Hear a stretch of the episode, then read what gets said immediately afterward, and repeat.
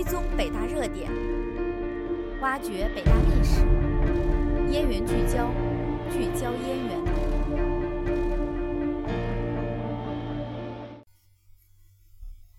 听众朋友们，下午好，欢迎收听今天的燕园聚焦，我是主播苏海伦，我是主播王悦。亲爱的听众朋友，今天的节目和往常不太一样。本期节目将是本学期燕园聚焦的最后一次播音啦。蝉夏换金秋，秋末变冬凉。这一学期我们曾一起聚焦过的燕园记忆，让我们为你细细数来。十月二十一日，北京大学第十五届国际文化节在百周年纪念讲堂广场开幕。这次活动是学校一百二十周年校庆系列活动之一，主题为“北大因你百年有新”。活动当天的现场举办了精彩的舞台演出，各国留学生及各界人士展示了具有异国风情的技艺。同时，来讲附近全天设有各国家的展示摊位，殿教前还有美食广场，吸引全校师生积极体验异国文化。届时，留学生十佳歌手大赛的决赛便是在国际文化节的前一天顺利举行。华裔画家王其军先生永远的校园画展在国际文化节当天上午举办。“一带一路”青年论坛在文化节当天下午顺利举行。直观北大为国际文化节做了现场直播。国际文化节的系列活动是学校国际交流与合作成果的集中展示，彰显了北大兼容并包、思想自由的文化传统。十月二十六日的晚上，在英杰交流中心举办了北京大学山医社珠峰攀登报告会。由登顶队员和带队老师向在场的媒体与同学讲述登顶背后的故事，回忆这三年来点滴之间的辛劳与不易。北京大学山医社是北京大学以登山为中心的一个学生社团，也是全国首个以登山攀岩为主要活动的学生社团。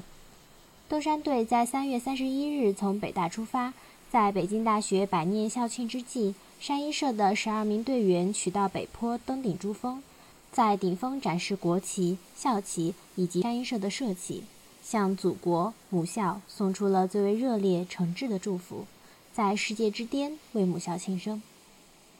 报告会上，队员们分享了发生在雪山上的故事、雪山诗会、环保行动等等。领导表示，这是中国大学生团体第一次登上珠峰。是普通的北大人登上了世界之巅，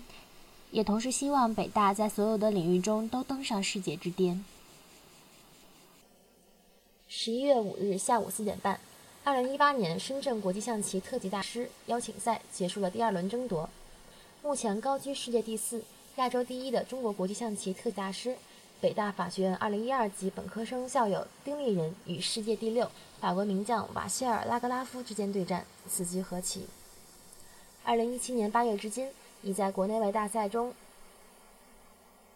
已在国内外大赛中连续九十六局慢棋不败的卓越战绩，丁立人创造了国际象棋慢棋连续不败局数的新世界纪录。二零一四年五月以来，丁立人不仅多次夺得世界大赛个人冠军或亚军，已经被国被国家队总教练叶江川认定为最有希望夺取国际象棋世界冠军的中国棋手，而且。他还带领中国男子国际象棋队四次夺得国际象棋团体世冠军，多次被提名为中国体坛风云人物。二零一八年十月，丁立人率领中国男队第二次夺得国际象棋奥林匹克团体赛冠军及第四次团体世界冠军。十一月七日晚，由广西戏剧院桂剧团创作的现代桂剧《赤子丹心》在北京大学百周年纪念讲堂隆重上演。该剧以舞台艺术的形式，讲述了全国优秀共产党员、时代楷模、著名地球物理学家黄大年同志的先进事迹。全剧共六场，分别以排除万难、矢志报国、仰慕先贤、励志赶超、科学疯子时间赛跑、震惊世界感召同仁、风雨雷暴我爱中国、山河呜咽当代楷模、山河呜咽当代楷模为主题。展现了黄大年同志秉承科报国理想，把为祖国富强、民族振兴、人民幸福贡献力量作为毕生追求，为我国教育科研事业做出突出贡献的感人过往。人的生命相对于历史的长河不过是短暂一线，随波逐流只能是枉自一生。若能做一朵小小的浪花奔腾，呼啸加入献身者的滚滚洪流中，推动历史向前发展，我觉得这才是一生中值得骄傲的事情。黄大年在半生沉浮后曾这样说：“该剧以丰富的人文内涵、鲜明的广西特色、传统与创新的完美融合为亮点，得到了学校师生和社会各界人士的广泛关注和热烈反响。”十二月九日。即是跑步打卡的截止日期。经过对部分同学的采访，我们了解到，临近截止日期前几天，大家课外锻炼的完成情况仍然参差不一。我校规定，选修体育课的同学学期内必须完成相应公里数的跑步打卡，否则体育课成绩将记为不及格。今年跑步打卡与前几年不同，从2018级本科生入学起，女生的课外锻炼公里数从以往的42公里转变为如今的63公里。跑步打卡的软件不再有去年的 PB，而是采用了 PKU Runner 和悦跑圈两个软件。但今年使用的跑步打卡问题依然层出不穷，从半路自动暂停到跑步过程中路线奇奇怪怪，从跑完之后发现软件并没有记录到 APP 上的公里数无法成功上传到后台，诸如此类都是困扰老师和学生的难题。我们也期待着这些问题能够尽快得到解决，进而保障同学们的课锻炼公里数。不因为不可抗因素而减少。二零一五级光华管理学院博士生新星在 BBS 上一次无意的发帖，热度却飙到了十大热帖的榜首。新星学长从二零一三年开始收集第一套书，开始是为了陶冶情操、摘抄记录，后来数目逐渐增多，于是开始研究起排列书的方法，根据书籍的清学规律、颜色美观，拜访不同书籍，于书架深处加上标签，便于寻找。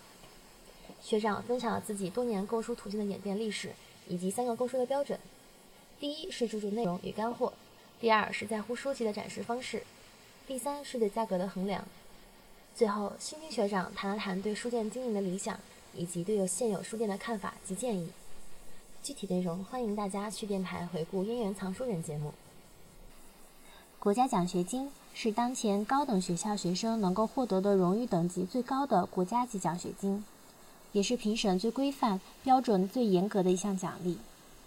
二零一七至二零一八学年度，北京大学共有二百零八名本科生、三百一十八名硕士研究生和三百零一名博士研究生获得该项荣誉。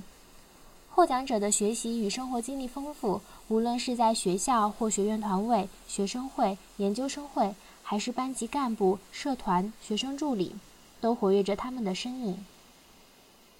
获奖者们最大的共同点，便是在博雅塔下静心聆听的专注，是在梦路上勇敢前行的执着。他们是北大学子中的佼佼者，也是众多北大学子的缩影。金秋烟缘书声朗，守望初心而得始终。烟缘秋雨迎新秀，一塌糊涂论古今。雄辩之舌抵百万雄师，群雄逐鹿探真理幽微。十一月十八日晚。英杰交流中心月光厅举办了学而思杯北京大学第十三届新生杯辩论赛的半决赛。上半场由数学科学学院辩论队与地球与空间科学学院辩论队就灾难中的自私应该还是不应该受到谴责进行辩论，正方数院获得本场胜利。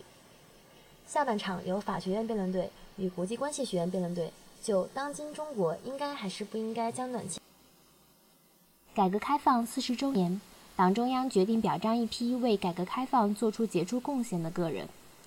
在这份名单中，北京大学王璇、厉以宁、林毅夫三位教师，于敏、王家福、李彦宏、邹碧华、胡福明、钟南山、屠呦呦、樊锦诗八位校友，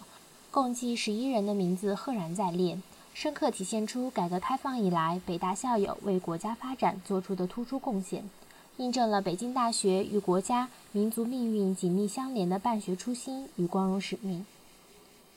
这期节目为我们分享了十一位北大人和改革开放，他们挺立潮头的身姿，恰是北大精神最形象的阐述。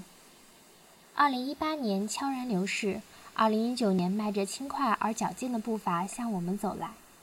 希望可以听到我们的声音，希望你可以记得，在每天下午五点。都会有一些熟悉又陌生的声音，不急不躁地为你讲述校园里的新鲜事。本学期的节目简讯就为大家总结到这里了，让我们相约下学期不见不散。